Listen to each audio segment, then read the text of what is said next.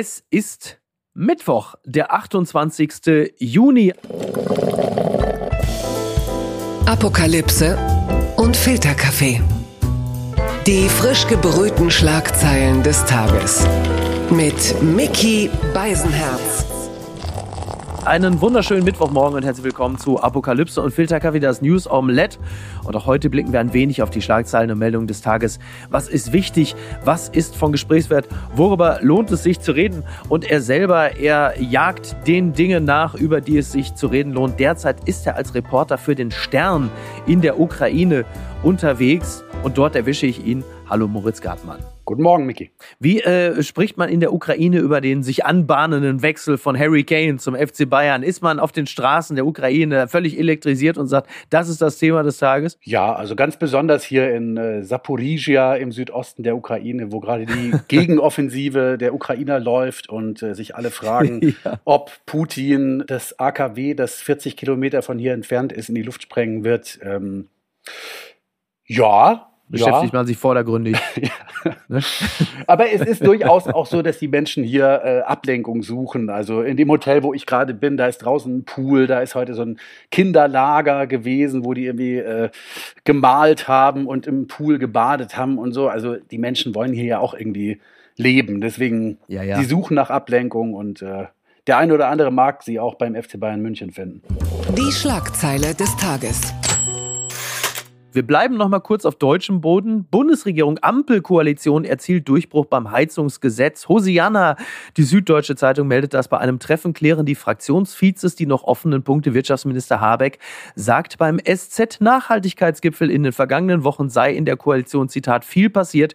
Spätestens nächsten Freitag soll der Bundestag das Gesetz verabschieden. Das haben wir mal zur Schlagzeile des Tages gemacht, weil das natürlich hier in Deutschland für sehr viele, ähm, ja sogar auch ähm, in der Parteienlandschaft fast schon tektonische Verschiebungen gesorgt hat. Jetzt ist dieses Heizungsgesetz dann endlich durch. Robert Habeck kann auch mal durchatmen. Er wird ja wirklich von Woche zu Woche, sieht er zerzauster aus. Wie blickst du aus Saporizhia auf das Thema Heizungsgesetz? Naja, in gewisser Weise ist es typisch deutsch, äh, dass man eben sehr lange braucht, um Kompromisse zu finden und ähm, mhm. am Ende vielleicht doch nicht der große Wurf dabei rauskommt. Aber ich sag auch immer, am Ende ist es auch ein Vorteil des Systems in Deutschland, dass wir äh, eben doch immer auf Kompromisse aus sind und das ist nicht den großen Checks and Balances würde man ja fast sagen. Ja, ne? ja, ja. Es ist schon auch eine Stärke unseres Systems, gleichzeitig Schwäche und Stärke, finde ich. Ja. Ja, dadurch entsteht eine gewisse Behebigkeit. Ähm, jetzt ist es so, man hat ja wirklich sehr, sehr lange gerungen und auch das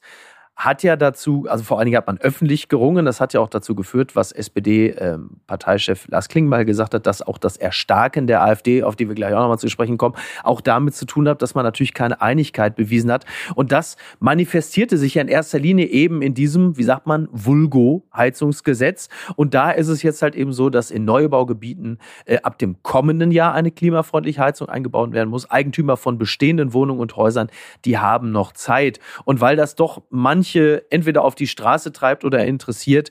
Da möchte ich auch für dich, Moritz, auch du bist als äh, Freiberufler auch über kurz oder lang musst du auch mal schauen, wie du heizt, wenn du wieder mal auf deutschem Boden bist. Und da ist es so, dass es eine Förderung bis zu 70 Prozent geben kann. Also alle Eigentümer, die ihre Gas- und Ölheizung austauschen, bekommen eine Sockelförderung von 30 Prozent. Weitere 30 Prozent Förderung sind für Menschen vorgesehen, die über ein zu versteuerndes Jahreseinkommen von bis zu 40.000 Euro verfügen. Und wer noch vor der fertiggestellten Wärmeplanung in einer Kommune seine Heizung austauscht, soll einen Klimageschwindigkeit Sicherheitsbonus von bis zu 20 Prozent erhalten. Insgesamt sollen die 70 Prozent aber nicht überschritten werden. So, also ich finde, also ein Begriff wie Klimageschwindigkeitsbonus, das ist doch schon wieder total geil. Das klingt doch sexy und fantastisch. Das ist, also, oder? Das ist doch toll. Das gute Klimagesetz. Ja, gute Klimagesetz, gute Kita-Gesetz. Also ehrlich gesagt habe ich auch den Überblick schon wieder verloren, als du es gerade erzählt hast. Ich glaube, ja. vor dem Winter muss ich mir das mal genau angucken. Das äh, erscheint mir sinnvoll. Interessant ist natürlich tatsächlich, dass diese Förderung ja dann vor allen Dingen bei Menschen greift, die über ein zu versteuerndes Jahreseinkommen von bis zu 40 40.000 Euro verfügen. Also das ist dann äh, nochmal eigentlich so ein bisschen auch so unter der berühmten finanziellen Mitte der Gesellschaft auch. Das heißt, du schaffst natürlich, klar, also bis zu 70 Prozent kann es gefördert werden, aber du schaffst natürlich da schon wieder einen guten Boden für diesen berühmten Frustsockel der da anwächst, weil das natürlich echt sehr, sehr viele Menschen in der Mitte trifft und über kurz oder lang eine kostspielige Angelegenheit werden kann. Also da äh, sehe ich schon wieder dunkle Wolken aufziehen. Ich muss auch sagen, also dieses ganze Energiethema ist natürlich besonders seit diesem russischen Angriffskrieg auf die Ukraine ein sehr sensibles Thema, glaube ich, für viele Menschen geworden, weil äh, ja. gerade 2022, als plötzlich äh, Summen im Raum standen, die die Leute möglicherweise hätten zahlen müssen für genau. ihre Heizung und so, das hat schon für sehr, sehr viel Unruhe gesorgt. Und ich glaube, deswegen äh, haben die Menschen auch darauf jetzt sehr sensibel reagiert, dass sie jetzt plötzlich dann die Heizung auch noch austauschen sollten und so weiter. Das hat schon die Gemüter erregt. Ja. Na, es kommt ja auch immer viel zusammen zusammen. Ne? Also diese Kapitel sind ja auch nie abgeschlossen. Ne? Fangen wir mal an, so 2020 mit Corona, äh, dann irgendwann 2022, dann bricht plötzlich der Krieg aus und dann kommen sie uns 2023 dann plötzlich auch noch mit dem Heizungsgesetz. Also in der subjektiven Weltwahrnehmung hat dann der ein oder andere Bürger, die Bürgerin das Gefühl, äh, was denn für eine Scheiße noch? So. Und dann kommt irgendwie alles zusammen. Da entsteht dann natürlich bei Leuten, die jetzt manchmal auch nicht wirklich allzu sehr dazu neigen, die Dinge dann differenziert zu betrachten, sondern nur rein aus dem, aus dem tiefen Grollen, aus dem Bauch heraus, dann stehen die natürlich da und sagen, können wir denn nicht mal einfach mal durchatmen? Ja. Ich will doch einfach nur heizen in Ruhe und jetzt das auch noch. Ich meine, ich muss schon auch sagen, also ich habe so das eine oder andere Kind und äh, ich merke natürlich auch irgendwie. Das ein oder andere Kind. Du klingst ja schon wie Nick Cannon oder Jack White. Ne? Ich habe vier, ich gebe zu ja. Nicht, dass äh, es nachher heißt, der weiß gar nicht mehr selber, äh, wie viele er eigentlich hat. Der Mann ist viel unterwegs. Ja, ja, ja. Nein, nein, so ist es bei mir nicht. Nein, aber also wenn ich letztes Jahr in den Supermarkt gegangen bin und Einkauf für die Familie gemacht habe, waren es halt 90 Euro und jetzt sind es 130. Das passiert zwei, dreimal ja, die Woche guck, und ja. äh, da guckt man natürlich dann schon, okay, was kommt sonst noch? Und wenn es dann heißt, hier äh, neue Heizung und so weiter, dann äh, überlegt man, okay, jo, dann mal schauen. dass du jetzt mehr zahlst, also 40 Euro mehr, das liegt natürlich daran, dass du jetzt die besonders teuren Unterhosen mittlerweile bei Chibo, dass du da immer zulangst. Ne? Da hast du das also jetzt natürlich in deiner Rechnung jetzt ein bisschen unterschlagen. Höheren Elastananteil. ne? Das gesündere Zeug. Das gesündere. Jetzt habe ich dich so lange mit dem Heizungsgesetz gequält. Jetzt kommen wir mal so langsam so ein bisschen in deinen Fachbereich. Oh, ich dachte, du wärst längst tot. Nach Wagner-Aufstand Lukaschenko, Prigoschin in Belarus angekommen. Das berichtet das ZDF.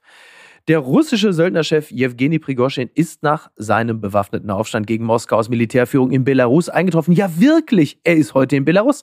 Das sagte Machthaber Alexander Lukaschenko am Dienstag in Minsk der staatlichen Nachrichtenagentur Belta. Prigoschin war im Falle einer Ausreise nach Belarus von Kreml Straffreiheit zugesichert worden. Und ich glaube, nicht nur ich bin überrascht, dass dieser Mann überhaupt noch in der Lage ist, irgendwo aufzutauchen. Viele, die sich ähnlich gegenüber Putin verhalten haben, sind entweder aus dem Fenster gefallen oder für die nächsten 70 Jahre ihres Lebens nicht mehr gesehen worden. Und jetzt das. Ich glaube, nicht nur der Normalbürger ist komplett fassungslos darüber, was da passiert ist am Wochenende und bis heute eigentlich, äh, mhm. sondern auch die meisten Russland-Experten hätten das äh, nicht für möglich gehalten. Ja. Ein ganz gutes Beispiel ist auch, Stichwort Russland-Experte, der Alexei Nawalny, der im Gefängnis sitzt seit mehreren Jahren. Ja. Der hat heute einen Tweet veröffentlicht, äh, bei dem ihm das erzählt wurde, als er zu seiner nächsten Verhandlung geführt wurde. Und er wollte hm. eigentlich bis zum Ende nicht glauben, was er da gehört hat. Also selbst so einer konnte sich das nicht vorstellen. Was hat ihn so überrascht, dass Prigoschin noch lebt, dass Putin ihm Straffreiheit äh, zugesichert hat oder der ganze Vorgang an sich? Der ganze Vorgang an sich, weil natürlich die in der Zeit vorher,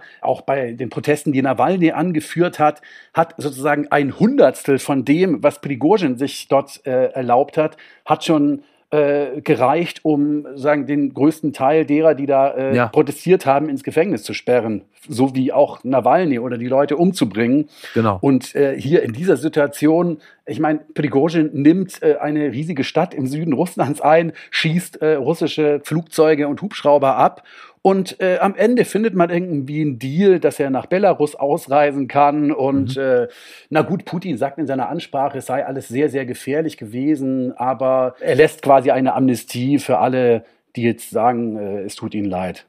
Das ist schon Unfassbar. Wie ist diese Milde zu erklären? Also ist jetzt entweder ist äh, in Putin ein höherer Östrogenlevel jetzt eingezogen, dass er eine, eine milde, dass er fast schon mütterliche Milde empfindet? Oder was, was hat es damit auf sich? Denn es ist für uns alle so schwer zu erklären. Mein Erklärungsversuch, sagen wir mal, äh, ist schon der, dass obwohl natürlich in diesen Wagner-Truppen auch äh, irgendwelche Agenten drin waren, die möglicherweise nach oben gemeldet haben, was da äh, auf Russland zukommen könnte, wurde der Kreml, wurde Putin doch überrascht von der Größe dieses, dieses Aufstands und ja quasi mhm. eines, eines Putschversuches. Und äh, es ja. gab tatsächlich die Möglichkeit, dass Putin die Kontrolle über dieses Land verlieren könnte. Man weiß nicht genau, wer ihn da rausgehauen hat. Also Lukaschenko, der belarussische Diktator, mhm. behauptet mhm. ja, dass er dem heißblütigen Putin gesagt hätte, warte mal Junge, ich rufe den Prigozhin an und überrede ihn. Das hat er dann auch gemacht und äh, so weiter. Also das, das klingt auch reichlich absurd, aber letztendlich, also das war kein Spiel mehr. Die haben eine Stadt eingenommen, die haben mhm. Hubschrauber und Flugzeuge abgeschossen und ähm, ich glaube, Putin stand in gewisser Weise äh, das Wasser bis zum Hals. Das beantwortet am Ende aber nicht deine Frage, warum Putin jetzt äh, solche Milde hat walten lassen. Vielleicht kann man versuchen, das damit zu erklären, dass Putin verstanden hat, wenn er da jetzt noch härter gegen vorgeht, dann könnte ein größerer Aufstand noch daraus werden. Und äh, deswegen hat er versucht, das auf diese Art und Weise zu lösen. Aber doch bemerkenswert für einen Mann, äh, der sich ausschließlich über Stärke definiert und der auch ja nur die Sprache der Stärke versteht weswegen er ja letzten Endes ja auch die Ukraine angegriffen hat, weil er mal angenommen hat, dass, äh, dass der Westen und die EU schwach ist. Also dieses Bild des starken Mannes, wir erinnern uns diese ganzen Bilder eher mit nacktem Oberkörper auf dem Pferd, hat ja auch im Westen immer einigen gefallen. Mhm. Dieses Bild hat seit 2022 auf jeden Fall einen Knacks, weil dieser Krieg natürlich. Ich hab den Kalender noch. Ja, ja. Weil dieser Krieg nicht so läuft wie gedacht. Aber seit diesem Aufstand von Prigozhin hat es einen sehr heftigen Knacks, weil ich mir auch vorstellen kann, in Russland haben plötzlich viele Leute gesehen, auch in der Elite, was eigentlich möglich ist, wenn man es nur beherzt genug anpackt in diesem Land. Aber einer glaubt trotzdem noch an ihn. Gucken mal, wer da spricht. Orban entsetzt mit Putin-Aussage, er ist stabil. Das berichtet t-online.de. Trotz Wagner-Revolte und ukrainischer Gegenoffensive glaubt Viktor Orban nicht, dass Wladimir Putin geschwächt ist. In einem Interview erklärt Ungarns Ministerpräsident, warum er mit einem russischen Sieg rechnet. Ja, er hat mit Paul Ronsheimer gesprochen, exklusives Interview für die Bild. Also auch Paul Ronsheimer an dieser Stelle nochmal Kompliment zu diesem journalistischen Wurf. Er hatte mir das ja schon irgendwie äh, erzählt, die Tage, und da dachte ich schon, oh, das kann bestimmt ganz lustig werden. Und ähm, Orban hält es für ein Zitat Missverständnis, dass es im Westen die Meinung Meinung gebe, dass die Ukraine gewinnen könne, wenn man sie militärisch und finanziell unterstützt. Das ist unmöglich, erklärte Orban. In den Köpfen der Russen sei, dass die Zeit auf ihrer Seite sei und nicht auf der Seite des Westens. Der 60-Jährige weiter, das hat sich leider bewahrheitet. Das hat mich geschockt. Also, dass äh, Orban erst 60 ist, das sieht man ihm wirklich nicht an. Aber die Aussagen selber fand ich äh, ehrlicherweise auch dramatisch. Er sagt unter anderem ja auch, die Ukraine ist kein souveränes Land mehr. Sie haben kein Geld, sie haben keine Waffen. Sie können nur kämpfen, weil wir im Westen sie unterstützen. Wenn die Amerikaner also beschließen, dass sie Frieden haben wollen, dann wird es Frieden geben. Das ist eine Erzählung, die haben wir von anderen natürlich auch schon gehört, aber immer ein bisschen blöd, wenn es von einem kommt, der ja ein entscheidender Teil der EU ist. Viktor Orban. Ja, über Orban kann ich tatsächlich auch nur noch den äh, Kopf schütteln, wie glaube ich die meisten Europäer. Aber er gefällt sich natürlich in der Rolle dessen, der immer gegen alle opponiert, gegen die EU, gegen den Westen, mhm. äh, gegen die LGBTQ-Community, gegen den Zeitgeist und so weiter. Darauf basiert ja quasi auch seine mhm. Macht äh, in Ungarn. Funktioniert in Ungarn ja auch ganz gut. Viele Leute sagen ihm, ach ja, unser Orban äh, der hat mal wieder einen rausgehauen. Mhm. Grundsätzlich hat er natürlich äh, recht, wenn der Westen seine militärische Unterstützung für die Ukraine einstellen würde und die finanzielle Unterstützung, dann ja. hätte die Ukraine, könnte nicht mehr lange überleben. Aber es gibt gute Gründe, warum wir die Ukraine unterstützen und äh, die Ukraine zahlt einen sehr hohen Preis in diesem Krieg, aber ist bis heute, äh, das kann ich auch mit großer Überzeugung sagen, weil ich jetzt gerade in der Ukraine bin, ist eben bereit, diesen Preis zu zahlen, weil sie für die Freiheit und ja. äh, Unabhängigkeit kämpfen und äh, eben nicht unter Putin leben wollen. Deswegen Weil Orban ist ja völlig begeistert. Er sagt ja auch, dass dieser Aufstand sogar ein Zeichen der Stärke Putins gewesen sei, weil er innerhalb von 24 Stunden schon wieder vorbei war. Putin ist stabil, er ist ein gewählter Führer Russlands und er ist beliebt und die Strukturen hinter ihm sind ziemlich stark. Ehrlich gesagt, äh, glaube ich, redet Orban in diesem Moment auch mit seiner eigenen Bevölkerung weil er natürlich auch gerne der starke mhm. Mann ist. Wenn so, er ja. sieht, wie ein Volk gegen Putin aufsteht, dann könnte natürlich genauso gut sein, dass auch das ungarische Volk irgendwann ihn satt hat und ihn genauso hinwegfegen wird. Weil natürlich Orban mhm. Äh, der ist jetzt 60 in seiner Vorstellung, also 10, 15 Jahre will er ja mindestens noch machen. Aber könnte er doch auch. Also es gibt ja auch genügend andere, die es ja auch vormachen. Also egal ob Putin oder Erdogan oder so. Also so eine durchschnittliche Amtszeit äh, dauert ja mittlerweile eher so 30 Jahre und nicht mehr acht. Aber ne? ich würde schon grundsätzlich sagen, dass solche sogenannten starken Männer oder Leute, die sich gerne so äh, präsentieren, dass die mit großer Nervosität äh, beobachten, wenn andere starke Männer abgesägt werden. Dem würde ich mich anschließen. Übrigens, eines fand ich noch interessant, das habe ich auch T-Online entnommen. Dieses Telefonat zwischen Prigoschin und Lukaschenko, äh, das soll wohl ziemlich heftig gewesen sein. Äh, da hatte T-Online gesagt, das hätte jede Mutter zum Weinen gebracht. Da gibt es Menschen, die das wohl irgendwie, äh, also Lukaschenko treuer Propagandist Vadim Gigin, und der hat ja äh, auch dieser Nachrichtenagentur Belter gesagt, die beiden warfen sich, also als es losging, ja, als es darum ging, dass Lukaschenko Prigoschin nach, äh, nach Minsk holt. Und da haben die beiden sich am Telefon ohne viel Aufhebens derart vulgäre Dinge an den Kopf geworfen, dass es jede Mutter zum Weinen gebracht hätte. Welche Worte genau gefallen sind, gibt Gigi nicht an, nur so viel. Die Unterhaltung war heftig und wie mir gesagt wurde, sehr maskulin. Ja. okay. Das kann man sich tatsächlich vorstellen. Also der äh, Lukaschenko ist einer, der die äh, Sprache der Straße spricht, der so aus der Kolchose kommt und Prigozhin in diesen ganzen äh, Audionachrichten, die er über das letzte Jahr gesendet hat, äh, der redet quasi auch so eine Gangster-Straßensprache voller Schimpfworte. Also geht schon los. Schönen guten Tag, du Hurensohn. Ja. Da geht's eigentlich schon los, ja? So. Und ab da geht es dann bergab. Tja, starke Männer. Aber toll, dass man sich da noch einig geworden ist, ja. Ich würde sagen, auch äh, jetzt nochmal zurückkommend auf das Heizungsgesetz, äh, ich bin froh, dass wir nicht von solchen Leuten regiert werden. Bitte empören Sie sich jetzt nach Landratswahl Ekelaktion. Neonazi verteilt AfD Luftballons an Kindergarten. Das berichtet der Berliner Kurier. Jetzt werden schon die Kleinsten in Thüringen von den AfD-Nazis vergiftet. Ein Video, das aus dem thüringischen Sonneberg oder der Umgebung stammen soll, erregt die Gemüter. Darauf ist zu sehen, wie ein Neonazi blaue Ballons an Kinder in einem Kindergarten verteilt. Das Video habe ich auch gesehen. Äh, dieser Mann, der ist nun wirklich mit eindeutig rechtsextremen Symbolen unterwegs. So steht auf seinem Transporter ehrenamtlicher Abschiebehelfer und er er trägt ein T-Shirt mit der Aufschrift, wer macht wieder mit? So. Und der hat dann blaue, also man muss der Fairness halber sagen, die blauen Ballons, da war nicht das AfD-Logo drauf, sie waren nur blau. Die Kinder haben sich gefreut. Äh, eine Kindergärtnerin stand daneben, ob sie begeistert war oder entsetzt, lässt sich nicht genau sagen. Sie war relativ starr. Aber das ist, ähm, ich will jetzt nicht sagen, das ist repräsentativ für Sonneberg, aber das ist ein Teil dessen, was in Sonneberg passiert.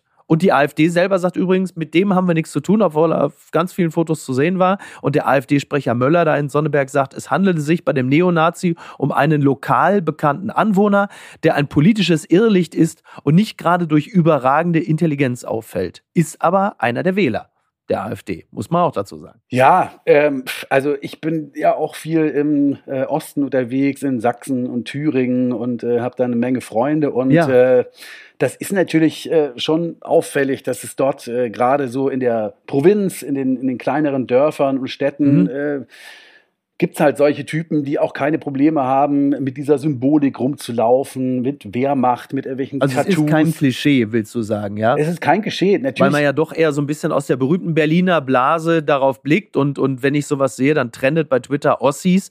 Da äh, liegt natürlich reichlich Verallgemeinerung in der Luft, aber wenn du dort bist und so etwas beobachtest.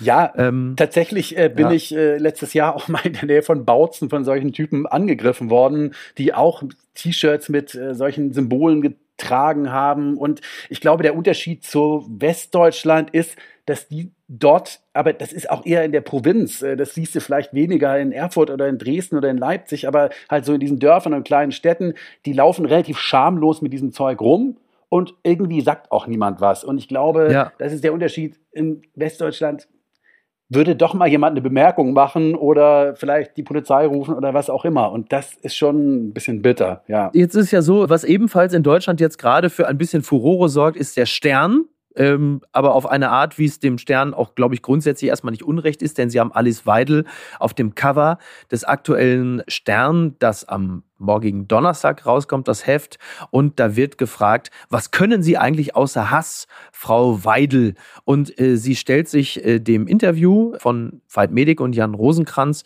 und dieses Thema äh, wabert natürlich wieder überall durch. Die Frage, ist es A, zulässig, jemanden wie Alice Weidel zu interviewen, ihr so einen großen Platz einzuräumen in einem so großen Magazin? B, muss sie dann auch noch auf dem Cover sein? Also ich ähm, bin da eigentlich seit Jahren relativ klar, äh, dass diese Strategie in Deutschland, äh, die AfD nicht einzuladen, ihr keine Bühne zu geben, äh, mit der mhm. Hoffnung, dass sie dann von selber verschwinden wird, die hat einfach nicht funktioniert. Und ich glaube, da haben sich relativ viele Leute in Deutschland auch in die Tasche gelogen mit der Überzeugung, wir ignorieren die einfach und dann verschwinden sie von selbst. Ich meine, die sind inzwischen bei fast 20 Prozent ja. in den Umfragen und äh, ein politisches Magazin, was äh, quasi den Anspruch hat, auch die politische Landschaft in Deutschland abzubilden. Natürlich muss man auch mit solchen Leuten sprechen. Also keine Ahnung, die Bildzeitung interviewt Orban, man hat Putin interviewt, äh, man äh, warum soll man nicht auch solche Leute im eigenen Land interviewen, wenn man es richtig macht? Und ich habe mir dieses Interview heute durchgelesen und ich muss sagen, so kann man das auf jeden Fall machen. Das ist ein kritisches Interview, das bietet Einblick in ihre Gedankenwelt. Natürlich ist immer ein Schwachpunkt von gedruckten Interviews, dass die andere Seite da nachher genau. noch autorisieren kann. Redigiert. Genau, so ein paar Sachen glatt streichen kann. Ja, es fehlt dann immer der Entzauberungsmoment, ne?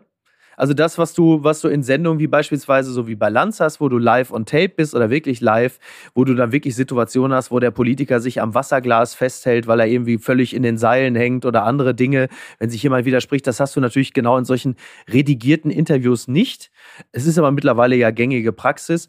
Aber das Problem, was wir ja immer haben, ist, und das ist eigentlich mittlerweile für mich fast unlösbar zu einem Zeitpunkt, da die AfD, wie du richtigerweise sagst, knapp 20 Prozent in den Umfragen hat und im Osten mitunter die stärkste Kraft ist. Du kannst, wenn du sie interviewst, sorgt es natürlich automatisch immer dafür, dass du diese Partei normalisierst, die ja nun eindeutig keine normale Partei ist, teilweise vom Verfassungsschutz beobachtet. Interviewst du sie nicht, bist du aber auch dem Wähler oder zumindest sagen wir mal dem Bürgerinnenwillen läufst du ja auch zuwider, denn es sind ja immerhin 20 Prozent der Menschen, die zumindest in Umfragen sagen, wir würden die wählen. Ich sage es mal so, spätestens im nächsten Jahr, wenn du die ganzen Landtagswahlen in Thüringen und sonst was, kommst du ja sowieso nicht umhin, die zu interviewen. Oder willst du die jetzt auslassen? Willst du bei einem Kanzler Triell, willst du sie da nicht hinstellen? Das geht ja gar nicht. Aber ja, also ich habe so, du bist so ein bisschen in der Zwickmühle und in der Falle, ne? Wie willst du es machen? Gut machen kannst du es eigentlich gar nicht. Ja, klar, es ist äh, wirklich eine, eine äh, Falle, es ist ein Paradox. Aber andererseits, in gewisser Weise kann man auch sagen, dass Deutschland mit dieser rechtspopulistischen Partei AfD auch ein Nachzügler ist im Vergleich zu anderen europäischen Ländern oder anderen Ländern des Westens, in denen diese Parteien naja. schon sehr lange existieren und irgendwie auch Teil der politischen Realität geworden sind. Aber wir wollen uns daran ja nicht gewöhnen. Wir wollen uns daran nicht gewöhnen, aber. Zumal wir, was das angeht, ja auch mal Vorreiter ja, waren. Ne? Ja, aber ja. weißt du, ich wohne ja auch in Berlin und dann hast du alle, die ihre No-AfD-Aufkleber äh, überall hinkleben und denken, das Problem wäre damit gelöst. Ja,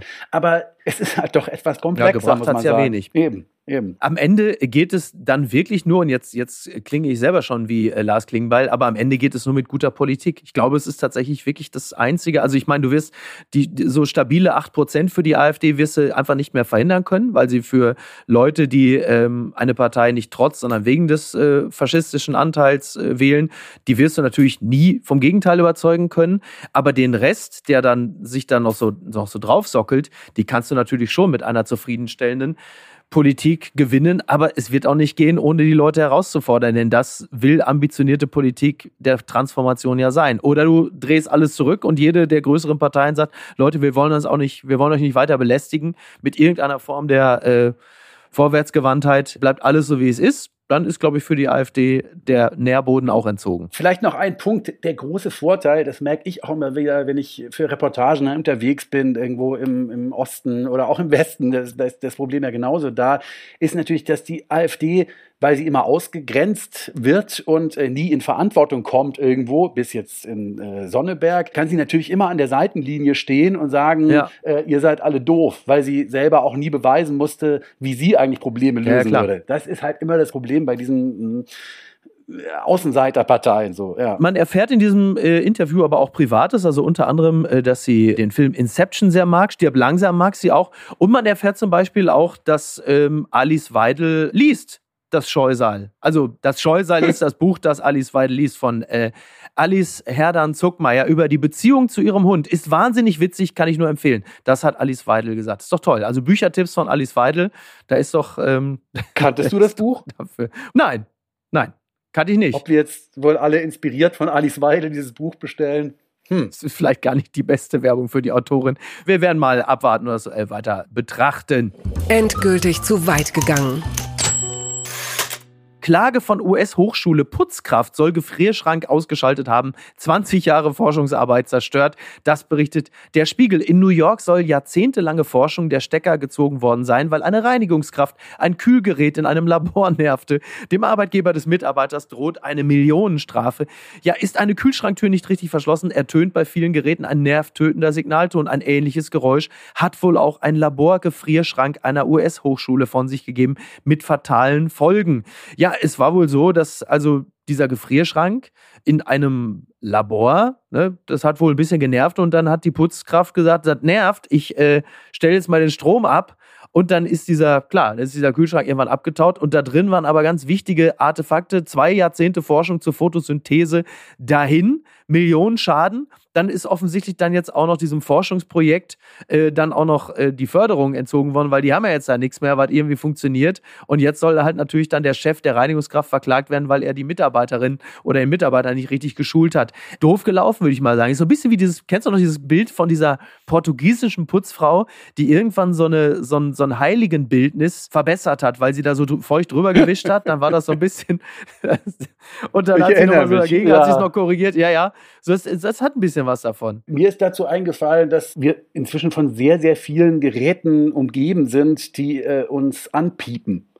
Also ob im Auto, wenn du dich nicht anschnallst, oder der Kühlschrank, wenn du ihn länger als zwei Sekunden offen lässt. Und ähm, ja, man entwickelt da mit der Zeit gewisse Aggressionen. Das ist ja alles gut gemeintes Piepen, aber irgendwann wird es auch zu viel. Das ist so ein bisschen die Diktatur der Dinge, ne? Also alles, du hast völlig recht, das Auto, der Kühlschrank, ich habe das auch zu Hause, deswegen, ich kann das auch durchaus nachempfinden, nur ich habe natürlich keine Artefakte zur Photosynthese zu Hause eingelagert, soweit ich weiß, wobei ich weiß nicht, was meine Frau da in den Tüten immer dabei hat, äh, wenn sie für 130 Euro äh, aus dem Edeka kommt.